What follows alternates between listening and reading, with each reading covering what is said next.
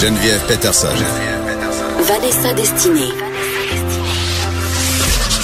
Elle manie aussi bien le stylo que le micro. De 9 à 10, les effrontés.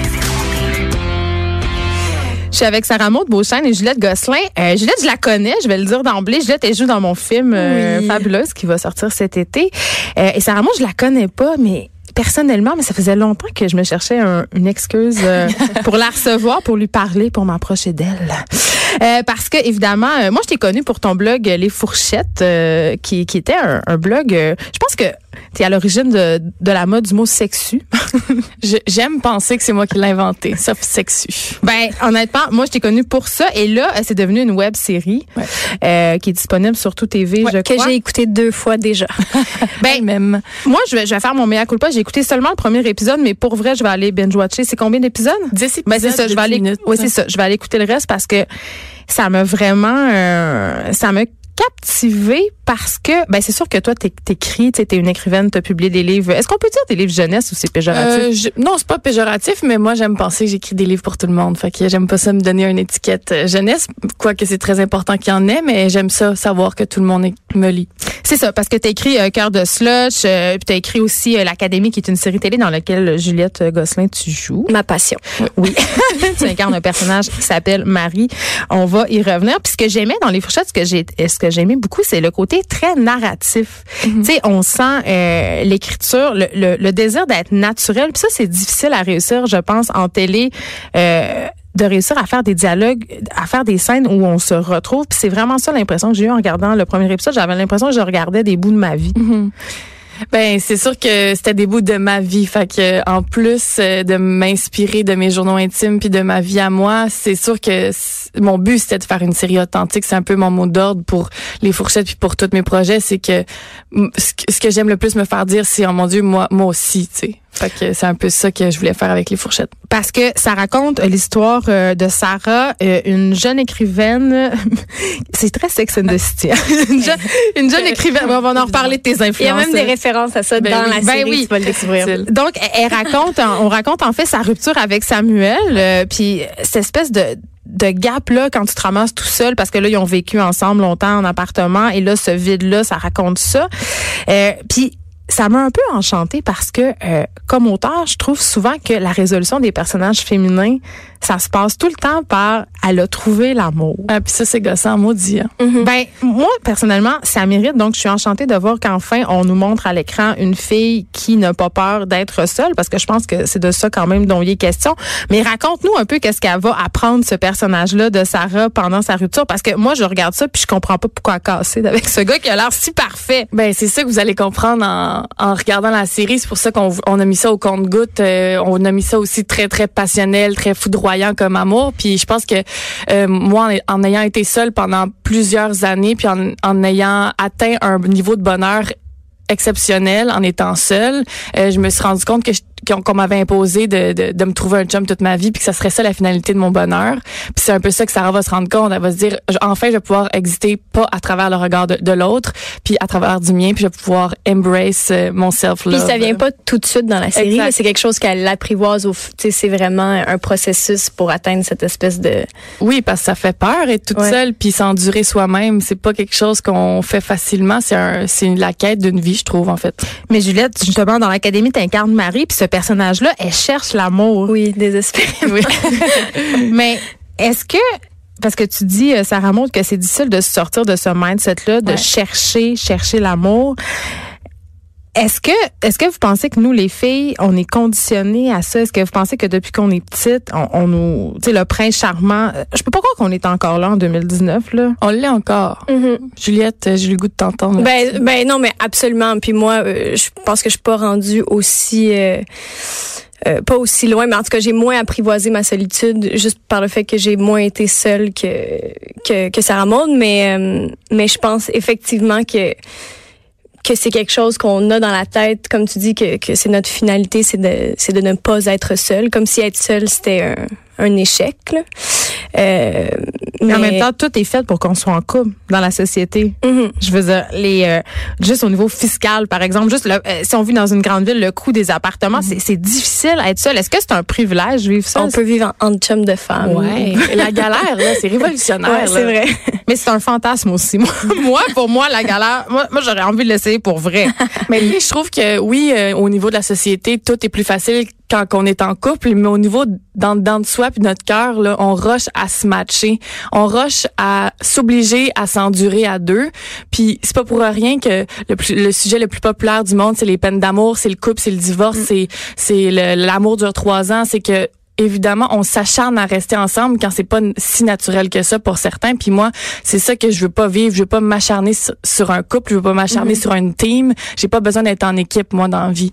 Le côté, euh, tu sais, il faut travailler là, pour garder un couple. C'est Ça, quelque ça chose qui l'irrite pas particulièrement. euh, On partage ça ensemble. Quand, euh, quand, quand on parle de, tu sais, mettons qu'on a un souper en, en chum de femmes puis qu'on parle de, de nos struggles respectifs dans nos, dans nos couples, Sarah Maud, quand, quand elle était seule, souvent elle disait, je veux jamais vivre ça. Je veux, je veux jamais ressentir cette colère-là à cause de quel, tu sais, que, que quelqu'un d'autre M'impose. ça. Ouais. En même temps, je suis absolument certaine qu'il y a des gens qui sont en train de nous écouter en ce moment puis de se dire bon, check-moi ces millénials qui veulent pas faire de compromis. Non, mais en Euh, même temps, pour être ensemble, il faut travailler. euh, puis le, le couple, c'est ce sont des épreuves. Puis tu sais, il y a quand même. Puis en quelque part, c'est un peu vrai. Si tu vas avoir une relation à long terme, c'est sûr que ça sera pas tout le temps un long fleuve tranquille. Sarah Maud, on parlait de l'amour dure trois ans de Frédéric Becbérer. Tu sais, je veux dire. La, on est un peu accro à ça, la passion amoureuse, mais à un moment donné, il faut qu'il y ait plus que ça. Ben, si ta finalité, c'est d'être en couple C'est ça. ta vie, mais si moi, ça l'est, ça l'est pas la mienne, si moi, je veux aimer fort, Puis changer. le plus longtemps possible, puis à un moment donné, quand je suis malheureuse, je vais pas m'acharner. Mm-hmm. Moi, pour moi, vivre vieux avec quelqu'un, je m'en fous un peu, là, de cette histoire-là. T'as pas peur d'être cette tout mode-là. seul euh, dans ton tout, puis d'avoir juste un bain?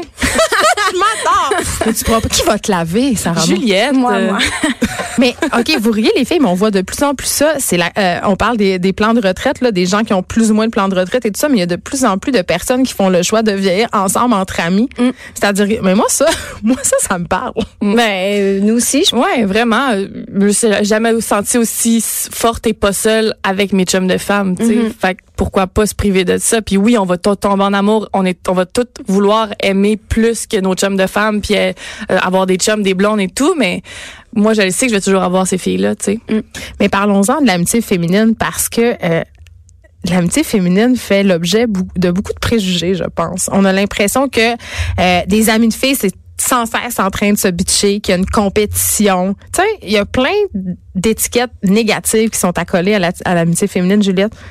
Ben moi je moi je c'est quelque chose que que j'ai découvert tard dans la vie. J'ai pas eu pas pas que j'ai pas eu d'amis, mais pas des amitiés en tout cas qui ont traversé le temps euh, tant que ça parce que j'étais sur des plateaux de tournage parce que je sais pas, on dirait que c'était très éphémère pour moi l'amitié puis euh, ça s'est développé dans au début de ma vingtaine en, en rencontrant euh, Sarah Maud, Juliane, Sophia, euh, Jeanne Côté. oui, Juliane Côté, euh, Sarah-Jeanne Labrosse, bref, toute cette, toute cette, euh, cette gang de femmes-là. euh, et puis, je pense qu'on apprend ensemble à être de bonnes amies, dans le sens c'est vrai que naturellement, on dirait que des fois, il y a, il y a une rivalité niaiseuse qui s'installe entre, entre femmes. En comme parlez-vous? si- Oui, on Toujours. en parle beaucoup, beaucoup. On est oui, tout le temps en train oui, de... parce ouais. que je pense que aussi ça la donne. Tu sais, j'ai dit au début de ma vingtaine, j'ai commencé à avoir des vraies amitiés puis à, à apprendre sur moi aussi. Mais au, au début de la vingtaine, on commence à s'aimer soi-même aussi. Puis je pense qu'on est une bonne amie la minute qu'on est moins insécure par rapport à nous-mêmes, parce que toutes les jalousies puis les rivalités qu'on entretient entre femmes, ça a un lien direct avec nos insécurités à nous. Tu sais. Votre amitié, vous la mettez beaucoup en scène sur les médias sociaux. Euh, moi, je vous suis euh, chacune d'entre vous, puis je vous regarde aller, puis je- moi, j'étais un peu jalouse. Ben, Vous avez l'air d'avoir une amitié fabuleuse. maudit. Mais c'est vrai, puis c'est pas juste de la mise en scène, quoique des fois on passe une heure à faire un shooting dans une soirée parce qu'on a envie de la mettre en scène notre amitié parce qu'on on est fiers puis on se trouve, euh, je pense, on se trouve belle. Ouais, fait que euh, on se trouve belle ensemble, mais euh, mais c'est très, c'est il y a rien de fabriqué euh, là-dedans. Là. Puis Puis, puis notre amitié, elle a aussi des côtés. Sarah Maud puis moi, on, on se chicane Ouais. comme un couple se chicane. Ah, ben là, on veut des exemples. Hey, mon Dieu, il y en a tellement. des choses comme euh, Pas nier, là? oui, Ah, oui, oui, oui. mettons pleurer puis euh, Ouais. euh, ouais. On se gueule jamais après, mais on est comme, Tu m'as Tu m'as fait vraiment de la Ouais, peine. c'est ça. puis là, on pleure. Ouais. Parce qu'on a de la peine de se Puis faire j'en plein l'autre fait comme mais là j'ai jamais tu sais puis là, l'autre c'est c'est ça. Là, toi, Sarah Maud, t'endures ça. Toi, je me dis, Travaille sur ton amitié, hein? Oui, parce que je me dis que ça, c'est pas éphémère, justement. Parce que c'est de l'amour puis, inconditionnel. puis on se challenge sur beaucoup de choses justement. Ouais. Euh, Vraiment. C'est quoi Qui- votre plus grand challenge? Ben, sais, ce matin, c'est drôle parce qu'on était invité ici aussi pour parler quand même, je pense, de solitude. C'était un peu Oui. le prétexte. Puis on a vraiment un rapport à la solitude qui est différent. Et fait qu'il y y a souvent ce, ce, ce clash-là. ce, ce clash-là. Puis je pense qu'on apprend aussi à, à accepter qu'on va toujours être différente dans Mhm. notre rapport à la solitude. Parce que toi, Sarah Maud, t'as besoin d'être tout seul? Absolument. J'ai, j'en ai grandement besoin. C'est viscéral. Je suis très, très bien seule. Puis encore plus depuis que j'ai décidé que je voulais être seule. Tu sais, je disais que j'ai été seule pendant plusieurs années. Par Puis dépit, mais là, c'est par choix? Oui, c'est- ben là ça l'a ça l'a évolué puis c'était très important pour moi, on dirait que c'était foudroyant et viscéral de par- d'en parler puis de montrer que c'était ça que je voulais Mhm. puis d'essayer de transformer tout le monde puis Puis je me, moi, je me souviens quand, quand Mais tu te sentais mal d'être comme ça, d'être pas comme ça, Juliette? Ben oui, puis d'avoir tu sais des, des je suis un peu comme mon personnage dans l'académie, mais moi je suis super romantique. euh, tu sais que, que je me souviens quand quand euh, elle avait eu cette cette rupture amoureuse qui a inspiré euh, Les la, fourchettes. la série Les Fourchettes.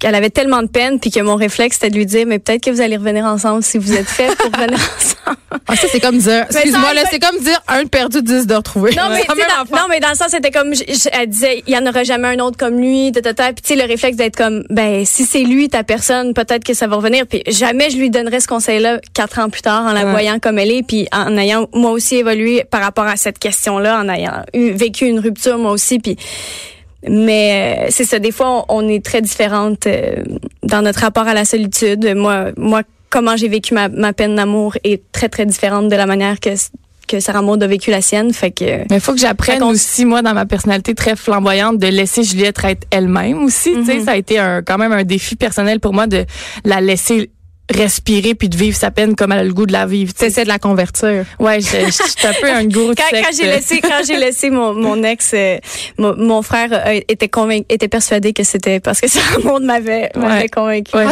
Est-ce que t'es la mauvaise amie? T'as-tu cette réputation-là? Est-ce que, est-ce que les mères de tes amis t'aiment ou les mères de tes chums? Les mères de mes amis m'adorent. Oui, vraiment. Absolument. René Dutillé est ma chum de femme. c'est vrai. Mais je pense que je suis juste l'amie qui est un petit peu confrontante par rapport au fait que j'assume tout puis que je veux que tout se passe là. Puis puis aussi ben, puis tu le sais que que Sarah Maud elle a des, des grands paradoxes que si tu lui reproches quelque chose que tu sais que toi elle te le reprocherait mais que là si elle elle le fait tu lui reproches Ouais. elle va elle dit non euh, Non, mais c'est fait ce que je dis, pas ce que je fais. oui Ouais, c'est ça exactement Moi, j'adore. Moi, Exactement. j'adore. à- j'adore à tout ça. Euh, il nous reste pas beaucoup de temps, mais je veux revenir sur la solitude. J'ai envie de te demander, Sarah Maud, si c'est difficile à tenir comme position, justement, parce que c'est pas tellement populaire socialement pour une femme de dire, ben, moi, je vais être tout seul, je veux pas d'enfant, ma carrière, c'est important. Tu sais, c'est quoi ton rapport à tout ça? Ben on dirait que là je, je pogne de quoi de très intense en ayant les répercussions et les échos de la sortie de fourchette. Euh, je pense que j'ai reçu au-dessus de 1500 messages de filles qui sont contentes de se faire dire qu'ils ont le droit d'être toutes seules. Fait que je pense que ça tombe bien. Aïe, aïe. Ouais. Je- mais ça, me- ça me surprend encore. Ouais, mais je trouve ça beau. Qu'on s'assume pas à ce point-là. Ouais, ben je pense qu'on se donne pas le droit parce que c'est pas accepté socialement d'être seul puis d'être bien parce que la folle au chat là, ben c'est un tabou puis c'est un c'est une étiquette qu'on a tout le temps, tu sais. Elle a la vie dure, la folle au La, chat. la fille desperate qui a pas de chum qui est sur Tinder puis qui veut absolument des dates, mais on voit pas l'autre côté de la médaille.